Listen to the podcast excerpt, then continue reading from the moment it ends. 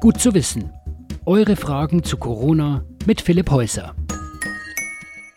Die Einschränkungen sind notwendig, damit wir unser Gesundheitssystem nicht überlasten und damit Kranke auch Platz haben auf Intensivstationen. Ansonsten kann es passieren, dass Ärzte entscheiden müssen, wer beatmet wird und wer nicht.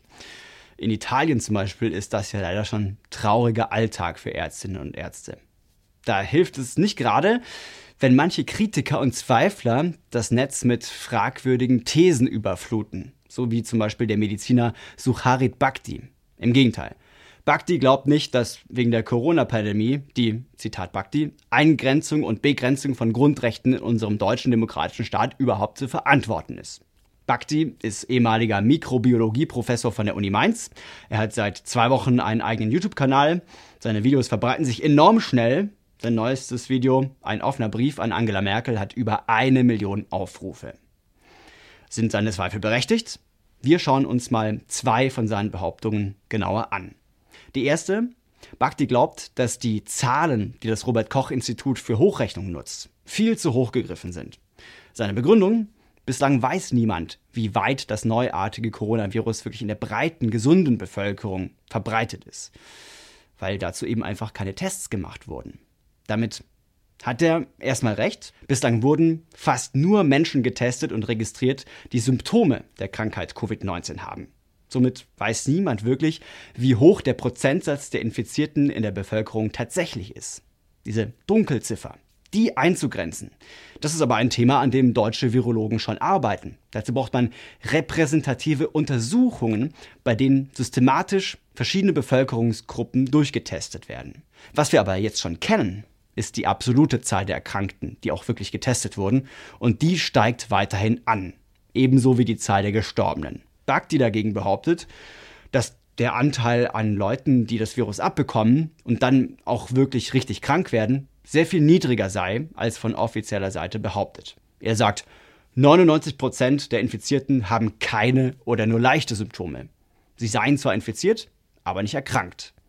Das RKI dagegen sagt, dass bis zu 20 Prozent aller Erkrankungen schwer oder lebensbedrohlich verlaufen. Wie Bakti zu seinen Zahlen kommt, ist unklar. Aber die Schlussfolgerung, die er daraus zieht, die ist gefährlich. Er bezweifelt, dass Ausgangsbeschränkungen überhaupt nötig sind. Kommen wir zu Baktis zweiter Behauptung. Er sagt, das neue Coronavirus sei mit an Sicherheit grenzender Wahrscheinlichkeit nicht gefährlicher als normale Coronaviren. So eine Aussage ist gefährlich und schlichtweg falsch. Warum? Zum einen ist das neuartige Coronavirus deutlich krankheitserregender als die bekannten. Das belegt die hohe Zahl der Schwerkranken und der Toten und die genetische Ähnlichkeit mit dem gefährlicheren SARS-1-Virus. Bagdi vergleicht das neue Virus auch mit der Grippe, an der 2017 und 2018 20.000 Menschen gestorben sind. Damals gab es keine so drastischen Maßnahmen wie heute. Und deshalb glaubt Bagdi, sei das auch im Fall von Covid-19 nicht nötig. Aber das Robert Koch Institut befürchtet, dass SARS-CoV-2 zu viel mehr Todesfällen führen könnte. Denn anders als bei Influenza, bei der die Infektionsrate im Frühjahr regelmäßig abflacht, steigt bei Covid-19 die Zahl der Infizierten auch jetzt immer noch eher exponentiell. Und bislang gibt es keinen Impfstoff. Auch anders als bei der normalen Grippe. Bhakti fordert Studien, um wissenschaftlich belegen zu können, wie gefährlich das neue Virus ist. Das ist bestimmt berechtigt. Erste Studien laufen auch schon, um mehr über Covid-19 herauszufinden. Das braucht aber Zeit. Und auch wenn wir gerade noch große Lücken haben in Sachen Daten, das ist noch kein Grund, Entwarnung zu geben. Denn niemand weiß genau, was wirklich passieren wird.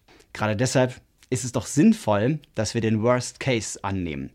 Und viele Epidemiologen und Statistiker sagen, selbst die Best-Case-Szenarien könnten die Krankenhäuser überlasten wenn wir uns nicht an die Maßnahmen halten.